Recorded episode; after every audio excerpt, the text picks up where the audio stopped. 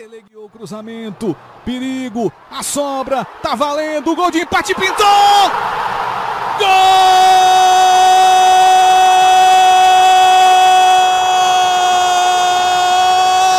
do Santa!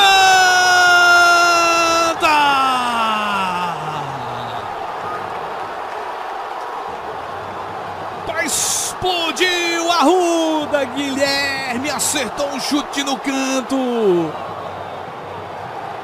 O Marcos cruzou, ela resvalou na defesa, ficou naquele bate-rebate. Guilherme dominou, ajeitou e mandou no canto. Não deu pro Mauro Iguatu. E aí galera, beleza? Aqui quem fala é Fábio Hermano e sejam bem-vindos ao NarraCast na nossa edição número 6. E o nosso convidado de hoje é Pedro Canísio que você acabou de ouvir narrando pela Dazon o gol no último minuto de Guilherme no empate em 2 a 2 entre Santa Cruz e 13 pela primeira rodada do Campeonato Brasileiro da Série C 2019. Pedro Canizio, nosso primeiro narrador nordestino a ser entrevistado pelo Narracast, é potiguar, mas se tornou bastante conhecido na Bahia, onde narrou de 2011 a 2016 na TV Bahia, afiliada da Globo, e também narrou aí jogos dos times baianos pelo Sport TV e Premier. Teve uma passagem como correspondente do Esporte Interativo em Roma em 2016 e atualmente é a voz da Copa do Nordeste pela TV Aratu, afiliada do SBT, e narrador da Série C pela plataforma de streaming da Zone. Antes do papo com o Pedro, alguns recados. Primeiro é que o NarraCast virou um podcast quinzenal, a nossa periodicidade mudou aí de semanal para quinzenal, já que este que vos fala entrou em fase de TCC. Vou ter que apresentar aí meu trabalho de conclusão de curso agora em setembro, aqui na graduação de Rádio e TV na Universidade Federal da Paraíba. Então, por motivos aí de falta de tempo, é, o Narracast se tornará quinzenal. Lembrando também nossas redes sociais, Narracast, tanto no Twitter como no Instagram. E também não se esquece de se inscrever no nosso feed aí no seu agregador de podcast. Beleza? É isso, agora vamos para o papo com Pedro Canísio. Espero que gostem.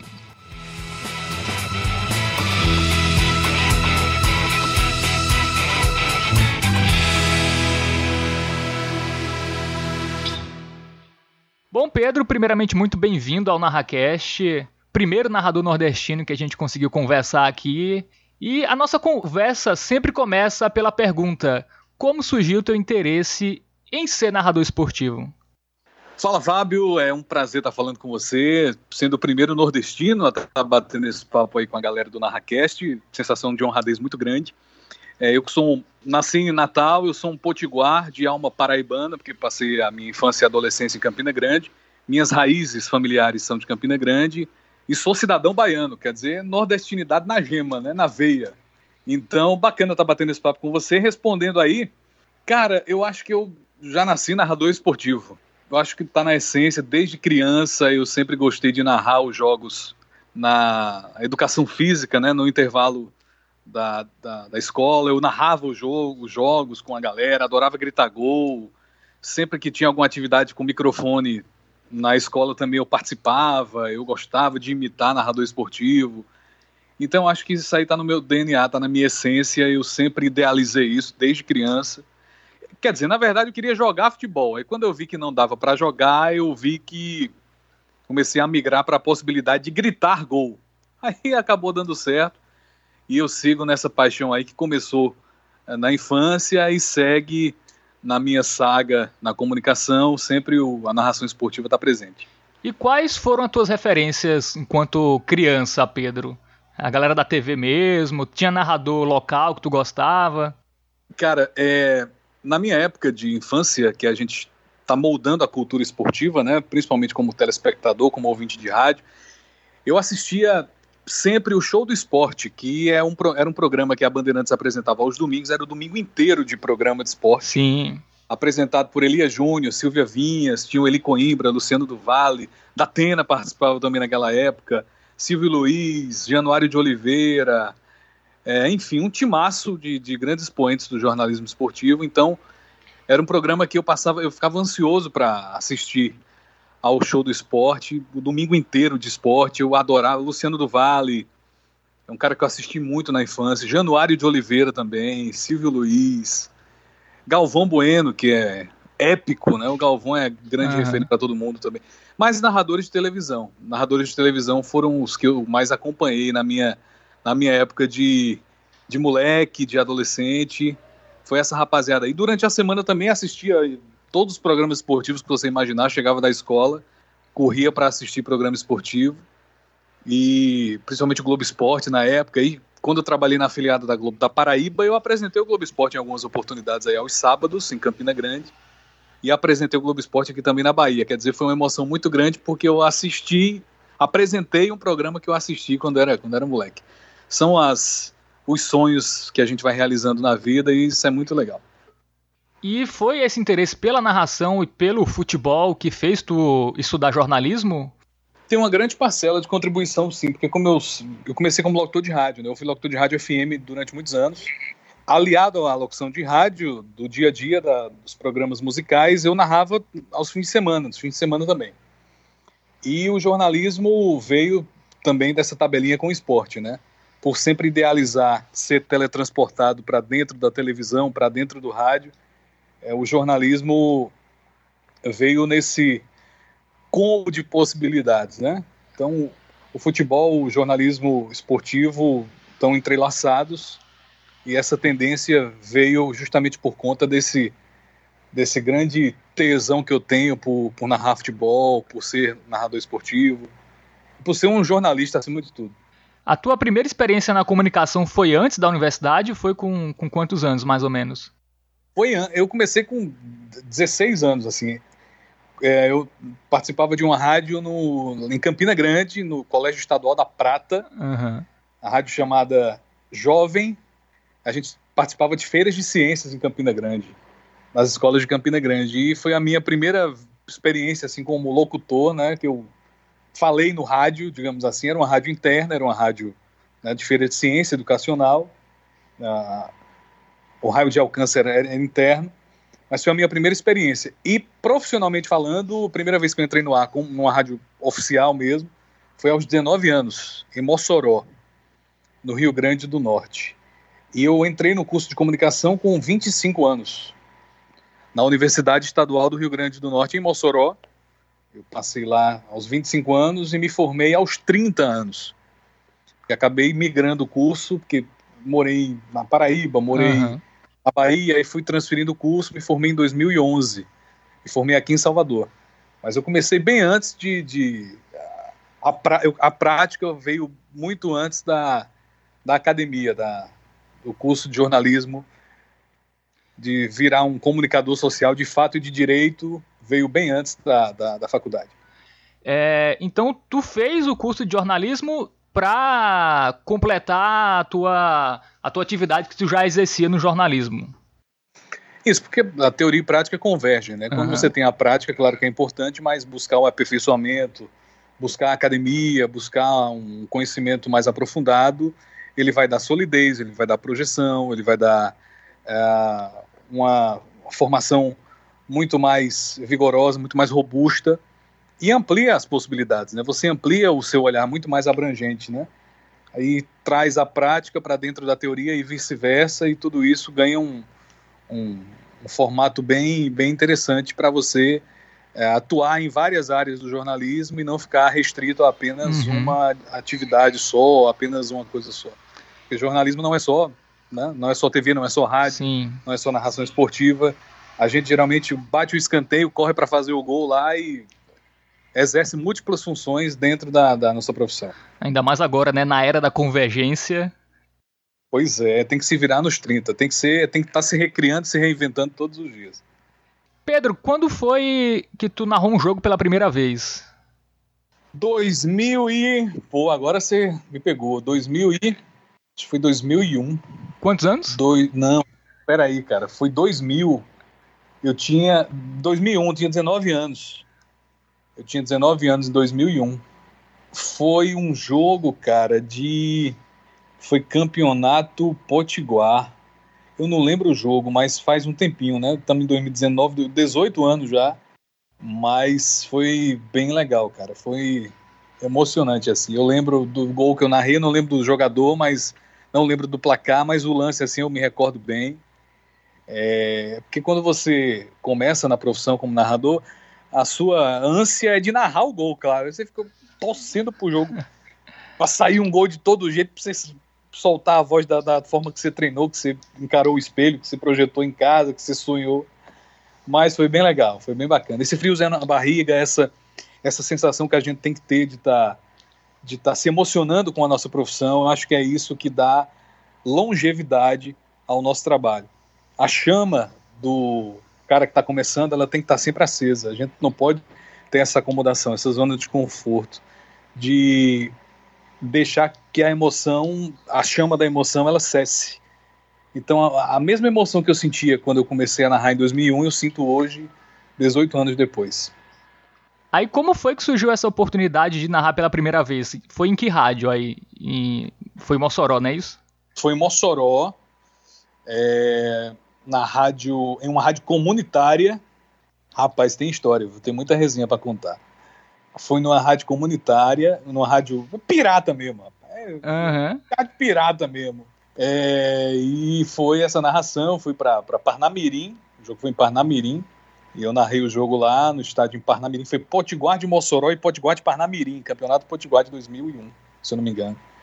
E tá na história, essa, essa, esse jogo aí tá na... Pena que eu não tenho nenhum registro, né, naquela época a gente não tinha tanta facilidade para guardar esses materiais, não, não tenho nada da, dessa época, lamento muito porque gostaria de ter essas recordações no meu arquivo pessoal. Aí depois dessa rádio comunitária, tu foi para qual outro veículo? Aí eu trabalhei em outras rádios em Mossoró e trabalhei também na TCM, na TV Cabo Mossoró, quando eu comecei a narrar em televisão. Uhum. Isso em 2000 e 2006. Em televisão foi 2006 que eu comecei a narrar. E foi uma experiência, foi uma transição assim fantástica, né? Porque eu me encontrei na, no mundo de televisão.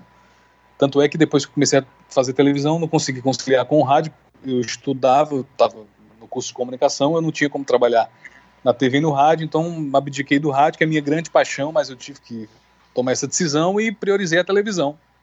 E foi na TCM que eu comecei a narrar para a TV, narrei Campeonato Potiguar, narrei alguns jogos da Copa do Brasil, é, fiz vários jogos lá de, de Copa RN também, competições uhum. locais. E foi o start para para voos mais altos que eu consegui na carreira. Tudo começou em televisão lá em Mossoró. Tu tem uma preferência entre rádio e TV, Pedro? Tu prefere narrar em qual? Cara, eu, eu narrar. Narrar, eu gosto de narrar, seja em rádio ou em televisão, eu quero narrar. Mas se você me perguntar uma tem uma porcentagemzinha bem pequena de televisão. Eu curto mais a narração em televisão, mas amo narrar em rádio também. É, tu é uma exceção, vice Pedro. É, eu sei, o rádio tá no sangue, assim. O rádio é. tá no sangue. Eu amo rádio. Eu sou filho do rádio, né? Eu nasci no rádio. Sim. Eu fui criado no rádio, que eu acho que o rádio, ele. A gente lida com improviso, ele dá segurança para você estar tá participando ao vivo, você começa a ter raciocínio rápido para lidar com as situações embaraçosas. Você precisa ter jogo de cintura para conduzir tudo aquilo. Então, acho que o rádio é uma escola gigantesca mas eu acho que está 51 para, no meu caso, pessoalmente falando, 51% TV, 49% rádio. É porque faz tempo que tu narra em rádio, né, Pedro? Em TV faz muito tempo que eu tô narrando, né? Eu tô narrando em TV desde 2006. Uhum. Continuamente, né? Continuamente. Então, rádio faz muito tempo que eu narrei no rádio, faz muito tempo. Eu narrei no rádio, o, último jogo que eu narrei no rádio foi 2009, na 98 FM de Natal na Rádio 98 FM de Natal, a Série B do Brasileiro que eu fiz para eles lá. Quer dizer, faz tempo, 10 anos já que eu não narro no rádio. Sim. E estou narrando na TV há muito mais tempo. Acho que por isso que eu tenho essa preferência. Mas o, o rádio é apaixonante e ele continua no meu sangue, assim. Mas eu prefiro 51% televisão. E aí da TCM tu foi para onde? É, essa, essa época de 2006 até 2010 tu chegar na Paraíba. É, aí eu, eu acabei indo para TV Paraíba e TV Cabo Branco. Eu fui repórter da, da, da, afiliada lá em Patos, na Paraíba. Passei um ano em Patos, na Paraíba. Uhum. Eventualmente ia para Campina Grande, também apresentava o Globo Esporte aos sábados. E fui chamado para trabalhar na TV São Francisco, que é afiliada da Globo em Juazeiro da Bahia. Eu cheguei lá em dezembro de 2010. Em março de 2011 eu já tinha sido transferido para Salvador. Minha vida mudou radicalmente, né? Uhum. É, eu aí vim para Salvador, trabalhei seis anos aqui na TV Bahia, como apresentador, repórter, narrador. Também narrei para o Sport TV e para o Premier nesse, nesse tempo. É, participei da Copa das não narrando, mas como, como repórter, trabalhei na Copa das Confederações, na Copa do Mundo de 2014, também como apresentador. Uhum. É, narrei grandes jogos aqui do Brasileiro, Copa do Brasil, Sul-Americana, Campeonato Baiano. Foram seis anos muito intensos e de grandes realizações. Eu tenho um carinho muito grande aqui e sou cidadão baiano, né? até título de cidadão baiano eu recebi, então tem, um, tem baianidade aqui no coração também. Massa. E foi na TV Bahia que tu ganhou realmente uma projeção muito maior, não foi? Essa, esses teus seis anos aí é, em Salvador, né? Tu começou no interior, depois foi. foi... Fui transferido para Salvador. Cara, Salvador é um marco divisor na minha vida, né? Eu, os sonhos que eu tinha como narrador e como jornalista eu realizei aqui em Salvador. É, narrei grandes jogos, brasileiro, Série A, Copa Sul-Americana, Copa do Brasil. Eu narrei o jogo de inauguração da Fonte Nova, de reinauguração da Fonte Nova em 2013, para o estado da Bahia. É, narrei jogo do Bahia e Vitória jogando contra os grandes clubes do futebol brasileiro também, Flamengo, São Paulo, Corinthians, Atlético Mineiro, Santos. Eu me realizei aqui também como apresentador, apresentei o Globo Esporte Eventualmente eu apresentava o Globo Esporte, apresentava o bloco de esporte do Jornal Cedinho, fazia reportagem, narrava, também para o Sport TV e para o Premier. Participei da Copa das Confederações de 2013 como repórter, né? Como apresentador também. Uhum. Copa do Mundo de 2014 no Brasil. Quer dizer, momentos épicos né, do esporte Sim. aqui em Salvador. Nesse período eu pude presenciar, eu pude vivenciar com muita intensidade, aprender muito. E era meio deslumbramento, assim, era um encantamento. Às vezes eu não acreditava que eu estava vivendo aquilo, né? Porque eram sonhos tão utópicos, eles pareciam tão utópicos. Aos poucos eles foram se moldando, foram se tornando realidade. Salvador é uma cidade que eu amo de paixão. Eu sou cidadão baiano, recebi o título de cidadão baiano. É um lugar onde eu tenho uma sensação de pertencimento, onde eu tenho um carinho das pessoas e o carinho é recíproco também. É, sou baiano de coração. Tem baianidade também nessa, nesse sangue aqui. Se fizer um, um exame, vai, vai identificar um dendezinho aqui. Nessa época aí que tu tava na TV Bahia, também narrasse né, pro Premier e pro Sport TV. É... E uma coisa que eu tava. Eu tava no Twitter, e eu não lembro o jogo, rapaz. Era um jogo que tinha o Bahia envolvido. E era um torcedor do Bahia reclamando na, da narração do Sport TV que estava torcendo pro time de lá. Era, acho que era um time do Rio, se eu não, não me engano. Foi esse ano, acho que foi no Brasileiro. O, o Premier tem isso, né? De, de os narradores narrarem no. Os narradores do, do time da casa narrarem as partidas. Como era narrar e também tentar não passar, né? Uma, um bairrismo, né? Que... Eu vou dar minha, eu vou dar minha opinião, é muito sucinta assim. Eu acho que o narrador, todo narrador esportivo, ele não está preocupado em torcer, ele está preocupado em narrar, ele torce pelo bom jogo. Tenho certeza.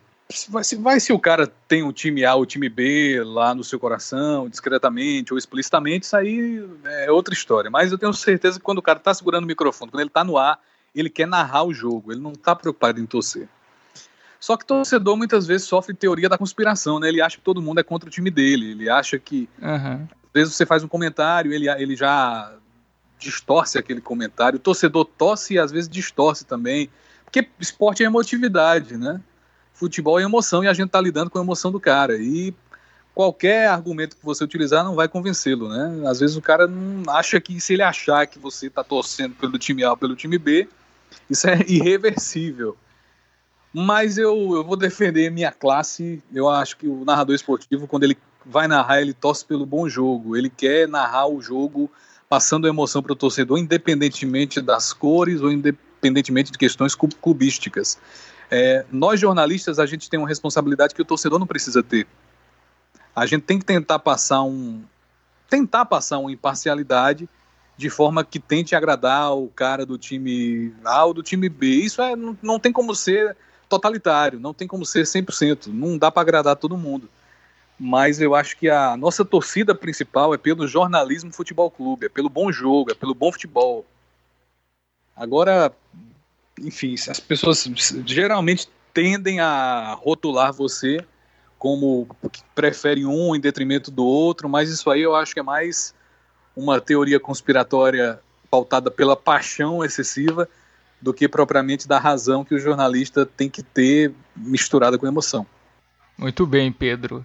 É, fala mais um pouco dessa fase também do, do Premier. Tu dividia as narrações junto com o Thiago Mastroianni, né? Que é um narrador também aí da, da TV Bahia. Acho que ele continua aí, né, né Pedro? Isso, eu a gente, a gente revezava os jogos, a gente tinha um revezamento aqui, todo fim de semana eu narrava. Eu, eu narrei mais pro Premier e eventualmente pro Sport TV do que pra TV Bahia. Pra TV Bahia eu narrava.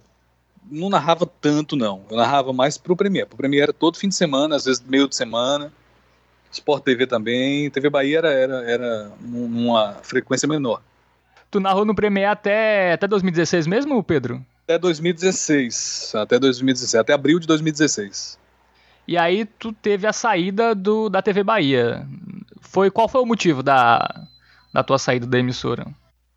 Desejo de dar uma oxigenada na vida, viver novas experiências, sair da zona de conforto, fui para outro país, que era um sonho que eu tinha, assim, de, de ser jornalista, de trabalhar como correspondente.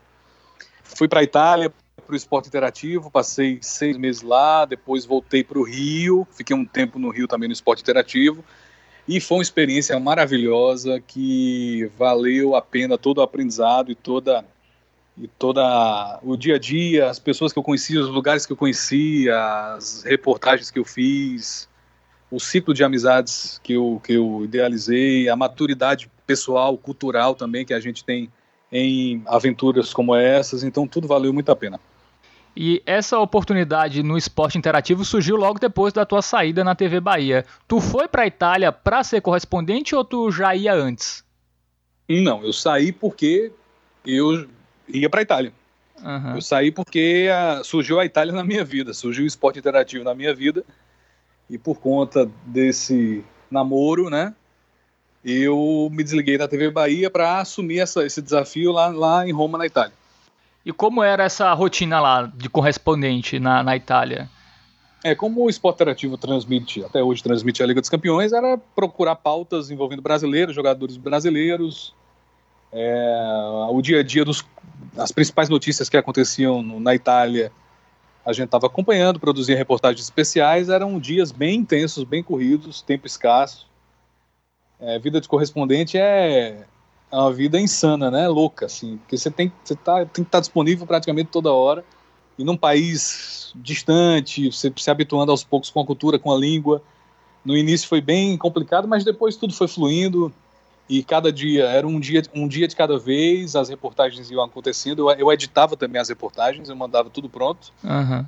eu além de gravar de fazer tudo eu editava eu era repórter mochileiro mesmo vídeo repórter. Então eu cresci muito como jornalista nesse período porque a, eu aprimorei habilidades que eu não tinha não tinha tanta vivência né? Como edição a, é, fazer produzir imagens também produzir mais reportagens. Eu era eu era uma emissora de televisão ambulante Aí tu cobriu jogos também, né? Da, da, da Liga dos Campeões. Jogos não, jogos não, porque eu cheguei lá na Entre Safra. Eu cheguei lá no dia da final da Copa da Itália, cara. No dia da final que marca o, praticamente o fim da, da temporada, né? Depois, antes da, da, da parada para as férias da galera. A competição que eu vivenciei lá, eu produzi algumas reportagens relacionadas à Liga dos Campeões. Principalmente a final da Liga dos Campeões, que foi em Milão em 2016, né? Uhum.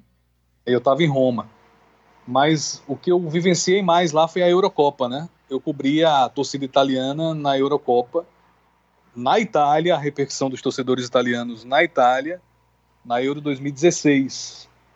Então eu sempre buscava torcedores italianos, ítalo, ítalo brasileiros também para reportagens. Foi super legal, cara. A Eurocopa 2016 também tem grandes recordações no meu coração e foi bem transformadora para mim profissionalmente falando. Tu prefere o Pedro Canísio narrador ou o Pedro Canísio repórter? Narrador. Narrador. Eu sou um narrador que faz outras coisas.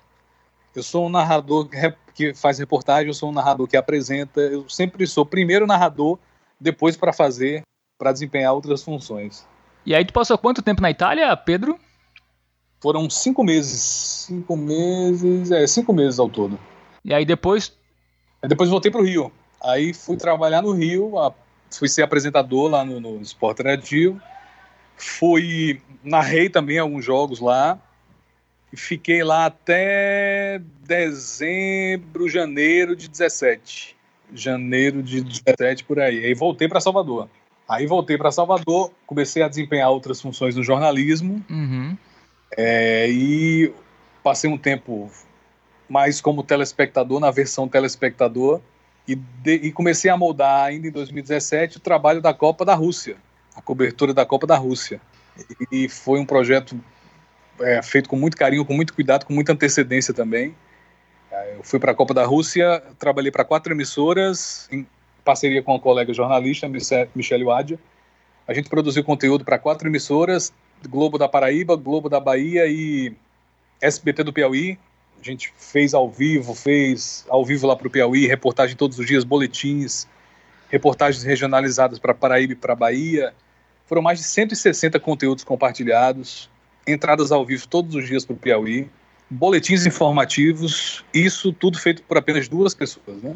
Foi a loucura mais apaixonante e mais insana, porque a gente não dormia, é, é, gravava, editava. Eu vi o dia amanhecer praticamente todos os dias para conseguir dar conta de editar todos os materiais para mandar para as TVs. Foi, foi louco, foi intenso, foi é, a melhor viagem e melhor cobertura que eu já fiz na minha vida. Tanto é que virou livro, né? Eu lancei um Sim. livro sobre, sobre isso. Pedrovski na Rússia, do celular para a tela da TV. Quase um best-seller. Um dia eu chego lá. Então a Copa da Rússia foi o ápice, assim, foi, foi sensacional. É, e como foi esse período que tu ficou sem narrar, né? É, quantos anos tu ficou sem narrar até tu chegar na TV Aratu? Sem narrar, cara, foi. Vamos lá, fazer um flashback aqui. 17. 17 eu não tava em TV, eu tava. Foi um ano. Um ano. Um ano. Fiquei um ano sem, sem, sem narrar. E como é para um narrador, né, ficar um ano sem narrar? Cara, eu senti muita falta, cara. Eu senti muita falta. No início eu pensei que não fosse sentir, eu tava mais naquela vibe de querer é, querer desbravar e mergulhar em outros projetos, né? Uhum. Mas, cara, deu saudade demais, deu saudade demais. Eu vi que não dá para ficar longe de uma coisa que, que tá no meu, no meu sangue mesmo, que tá na minha essência é, não, não, deu para ficar longe, não. Aí surgiu o convite da Aratu para narrar a Copa do Nordeste. E a gente narrou. Eu narrei a Copa do Nordeste para eles. E foi uma experiência massa também, foi bem legal. Principalmente de audiência, de repercussão para o canal, foi muito, foi muito bacana. Liderando a audiência em alguns jogos, enfim, foi bem legal. É, a Copa é, do... E depois. Oi? Não, ia falar que a Copa do Nordeste teve isso, né? Após o SBT Nordeste e as afiliadas começarem a transmitir foi algo muito interessante, né? Os jogos sendo transmitidos para os estados. Muito, muito legal. Muito legal, muito legal. Foi. E, é, e vai até 2022 agora, né? Renovar o contrato. Uhum. Vai até 2022 a Copa do Nordeste no SBT. Já adorei a experiência e foi muito legal. Foi muito legal narrar a Copa do Nordeste pro, pro SBT. E aí, Pedro, como foi que surgiu o convite da Dazone, né? Que tu tá narrando aí os jogos principalmente dos times nordestinos, né? Na, na Série C. Vamos começar aí a falar desse, desse novo canal, né? Enfim, não é um canal, é uma plataforma né, de streaming. É o Netflix do, dos esportes, né? O da Zone. Um, uma ideia muito interessante. Tá chegando agora, enfim, já com, com eventos importantes. Como surgiu o convite para narrar no, no Dazone? Cara, o Dazon é. Eu trabalhei com. É uma empresa inglesa, né? É uma empresa, na verdade, global, que está presente em nove mercados do mundo, trazendo. Na, a gente não está vivendo o futuro, não, a gente está vivendo o presente, né? Dessas multitelas, da comunicação, da interatividade, da mobilidade, de um novo jeito de consumir esporte, essa visão 360 que o Dazon está trazendo. Então, empresa inglesa, eu trabalhei com um colega que mora na Inglaterra, conhece meu trabalho e, enfim, sabe da minha vivência aqui no Nordeste, perguntou se eu tinha interesse, eu topei de imediato, porque o projeto é muito arrojado, é muito ousado, audacioso e tem tudo a ver com a minha com a minha forma de ser. Eu gosto desses desafios, eu gosto dessas, desses roteiros assim, de ação. Uhum. E muito promissor, acima de tudo, muito promissor, né? Então, é muito legal. Tá narrando pro Dazon, é muito legal. Tô narrando a Série C, todo fim de semana eu tô viajando para narrar. As transmissões são em loco, né? Não são off-tub, né? são à distância. A gente narra no estádio. É uma característica do Dazon, é um perfil do Dazon. O que é um, uma diferença gigantesca. Você narrar no estádio nem se compara a narrar no estúdio. E vem muito mais por aí, cara. O Dazon tá chegando com grandes pretensões e para transformar o, o, mercado de uma forma muito muito pujante. Ela tem uma sede aqui no Brasil, Pedro? Não, sede ainda não. Tem a, a, toda toda a logística é feita da Inglaterra, né? Toda a logística é feita de fora do Brasil para cá. E eu confesso que ainda não sei informações sobre sede, sobre sobre se tem essa pretensão, se tem essa previsão. confesso que realmente não sei. Não posso dar a resposta porque eu realmente não sei. É porque, diferentemente dos canais esportivos, o Dazone a priori não vai ter é, jornalismo, né? Programas de debate, enfim, programas de notícias e tal, como os canais fechados de esporte, né? Vai ser é, os eventos em si, né? Então é, é, mais fácil, né? Eu vi que até o jogo, por exemplo, do Atlético Mineiro foi narrado pelo Thiago Arantes e o Renato Senise. Eu sei que o Renato Senise mora na Inglaterra, né? é correspondente da, da Rede TV lá, o Thiago Arantes que era correspondente da ESPN em Barcelona. Então tá nesse misto, né? Também tem uma galera nos Estados Unidos, né? Narrando eventos, Estevan Ticone, o Conrado Juliette. Na Itália, é, na, na, enfim, o, o Dazon é mundial, cara. O Dazon é, é. é interplanetário. E tu acha que vai pegar, cara? Não, eu acho que vai pegar, não. Já pegou, né? Já pegou e vai pegar mais ainda é uma, é uma tendência que não dá para fugir dela. É o, é, como eu falei, é o presente. A gente está vivendo o presente. Eu acho que o esporte vai ser definido, a transmissão esportiva no Brasil vai ser definida antes do Dazon e depois do Dazon. Tem o Boni, né? Enfim, chefão da Globo por muitos anos. Ele escreveu um livro que dizia: só vai sobreviver a TV de grade, esporte e notícia, porque são coisas é, que acontecem ao vivo, né? E o Dazone teve essa coragem de estar tá colocando o esporte também no, no on-demand e no, no stream, né? que no Brasil, assim, a gente sabe que a banda larga ainda não atinge um grande número de pessoas, quer dizer, atinge a internet de qualidade, né? Porque para você ver um jogo que, que não trave, que não fique com a, a qualidade da imagem caindo e tal, tem que ser uma internet banda larga é, boa. É, e o, e apesar que quem vai assinar o Dazone são pessoas que já possuem isso, né? Também tem, tem esse fator que a Dazone não é aberta, é, é pago, então já que quem vai ter, obviamente já vai ter uma internet de qualidade. Mas isso não está assim tão palpável em todo o Brasil. Também é uma crítica que muita gente tinha, tem, né, ao, ao Facebook é, essa transmissão online que chega a muita gente, mas não chega a todo mundo como uma TV chega. Por exemplo, você tem lá no interior, numa cidade pequenininha, um Sky, que aí você consegue ver os canais esportivos é, via satélite. E... São públicos diferentes, eu acho, sabe, Fábio? Eu acho que ainda existe um, um hiato, mas que aos poucos vai, vai sendo preenchido. Hoje em dia todo mundo tem um smartphone, né? Hoje em dia todo mundo tem um smartphone. Então, se você tem um celular, você já é um consumidor, é um público-alvo. Uhum. Se você tem um celular, você tem é, um público-alvo bem, bem interessante, uma fatia interessante do mercado que é praticamente totalitário. Hoje em dia você tem um smartphone, uh, um pouquinho mais sofisticado, você tem um tablet ou então você tem um computador, seja ele qual for. A gente não vive sem as telas. Sim. Então, se a gente não vive sem as telas, a gente vai estar tá consumindo tudo que a, as telas nos oferecem, né? E você tem a, a, possibilidade também no Dazon de acompanhar o jogo a hora que você quiser. O jogo fica lá, você não pôde assistir, beleza. Você vai lá agora no aplicativo, no site e assiste na íntegra. Adianta, volta, você vai no lance que você quiser, você, você tem toda essa comodidade. Uh, eu narrei um jogo na Série C que foram quase 500 mil visualizações. Santa Cruz e 13 de Campina Grande. E outro foi no YouTube, né? Foi no YouTube, quase 500 mil visualizações. A gente está falando de Série C do Campeonato Brasileiro. Isso. Então imagina o potencial que se tem, né? É, os resultados são muito expressivos, cara. Os números são muito expressivos e a repercussão também é muito, muito é, promissora. pela, pelo que a gente observa no dia a dia, pelos resultados que os jogos dão em termos de audiência e por tudo que está acontecendo, é um novo formato. O novo ele requer um tempo para se solidificar. Com certeza. Ele, ele requer um tempo para ficar mais intimista.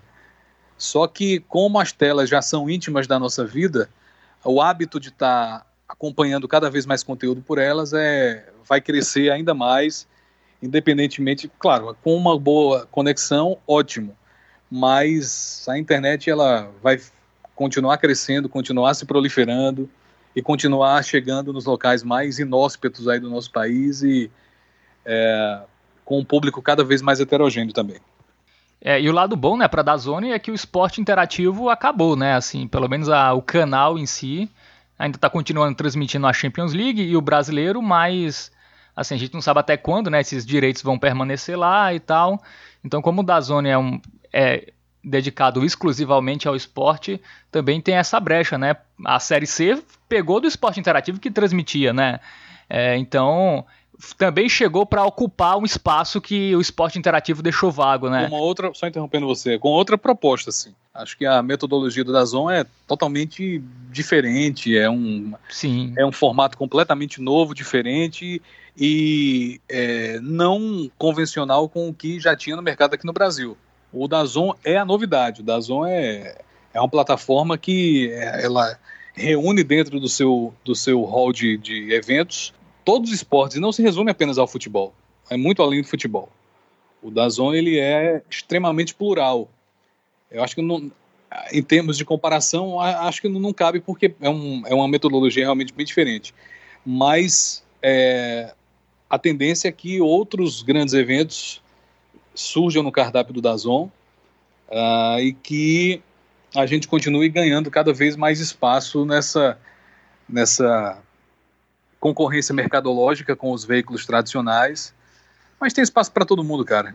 Tem espaço para todo mundo e é, quem consegue se reinventar e se recriar dentro desse mercado competitivo e voraz que a gente está aí, é, consegue, consegue garantir sucesso a longo prazo também.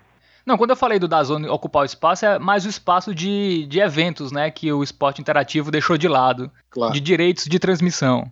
É, obviamente o, o Dazone parece é, o estilo de narração do Dazone, pelo menos de, de, alguns, de alguns narradores né, que eu tenho acompanhado, parece uma narração muito mais sóbria né, do que o esporte interativo. Tem muita informação, né, muitos dados. assim Eu vi uma transmissão do campeonato japonês, rapaz, e eu achei muito, muito interessante.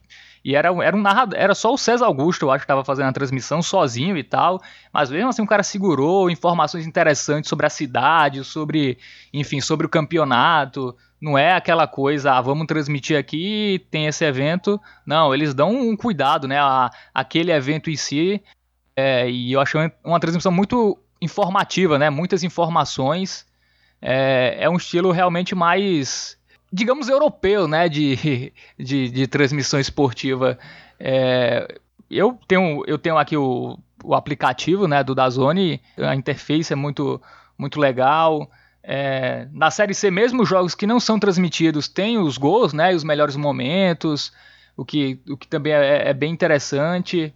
Enfim, eu acho que o Dazone chegou aí para ocupar um espaço legal e novo, né, que é se lançar exclusivamente na internet, sem depender de uma assinatura de TV a cabo, que cada vez está acabando, né? As pessoas hoje em dia assim, a TV a cabo tradicional, muita gente ou vê porque gosta de esporte mesmo, ou porque para quem gosta de filme, série, a TV a cabo hoje é algo que já não faz mu muito sentido, né? E a Dazone foi pioneira no mundo, né? Eu acho que uma das primeiras a, a se lançar exclusivamente na internet chegou no Brasil, né, que é um mercado forte, né?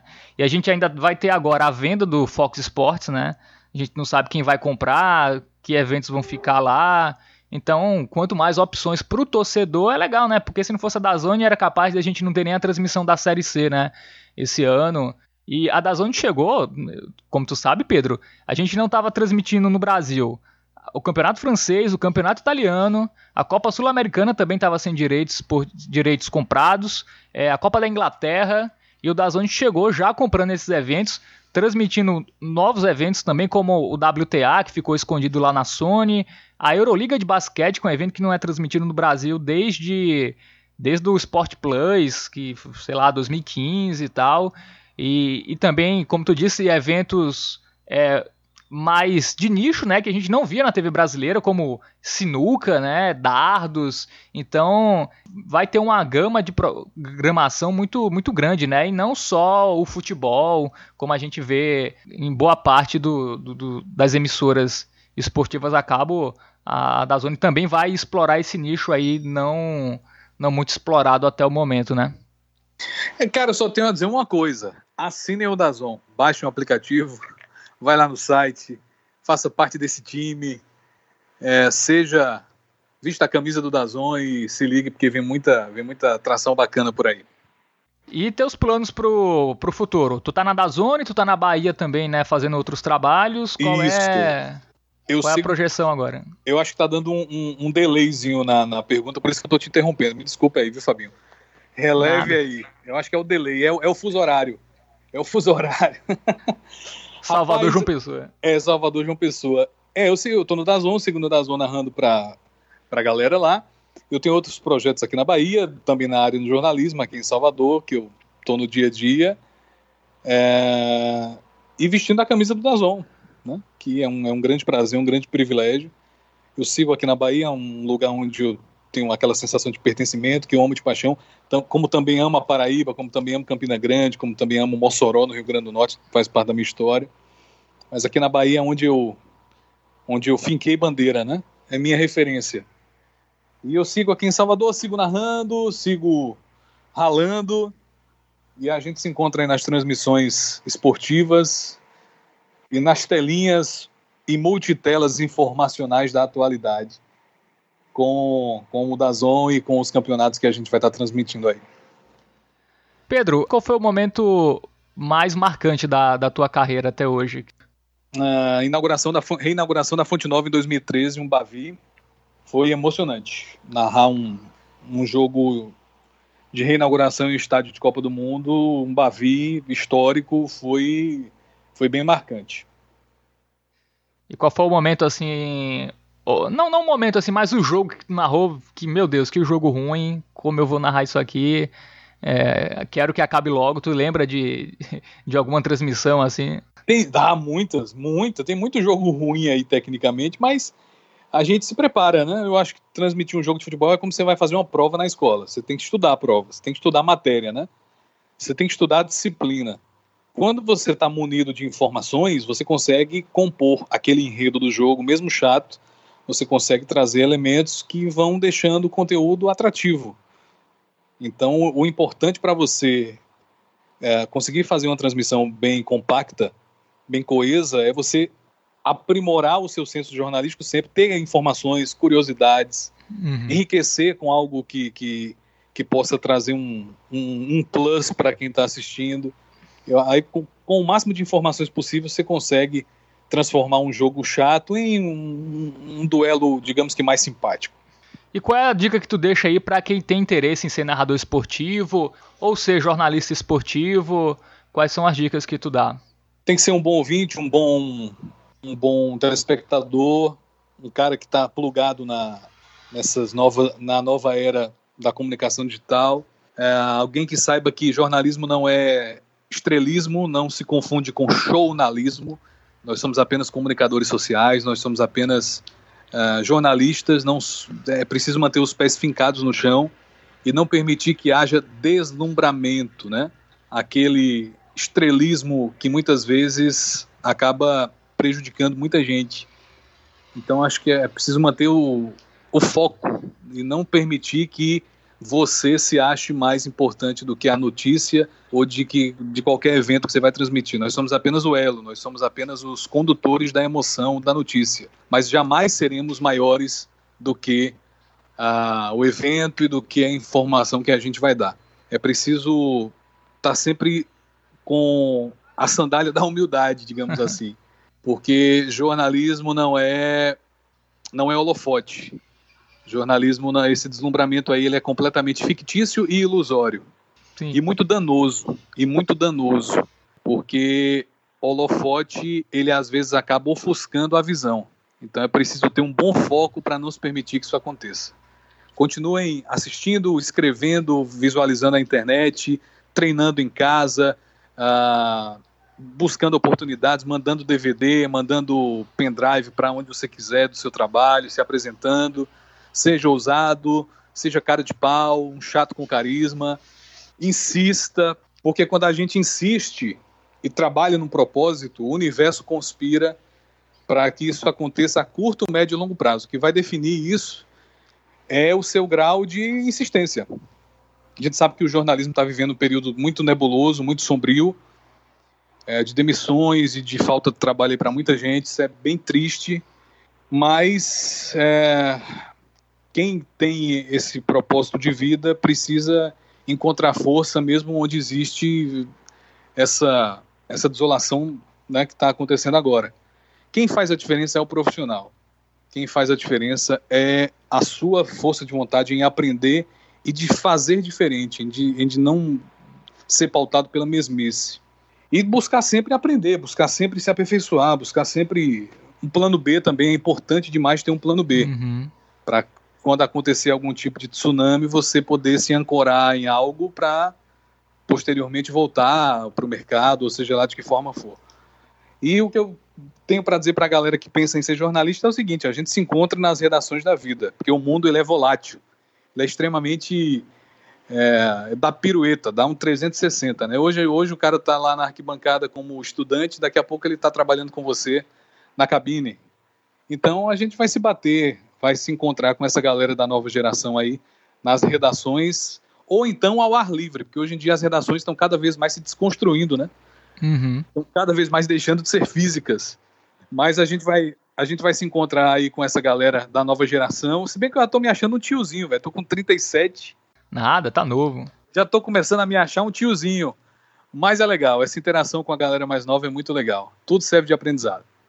E como tu disse, né, Pedro, tu tem 37 anos ainda, tem muita coisa para conquistar na carreira, muita coisa para narrar, muito evento para narrar. Onde tu quer chegar? Tem um evento específico, uma emissora específica é, que tu sonha? Já realizei. Eu sou um cara, dentro dos meus sonhos profissionais, eu já fiz o que eu queria fazer, graças a Deus.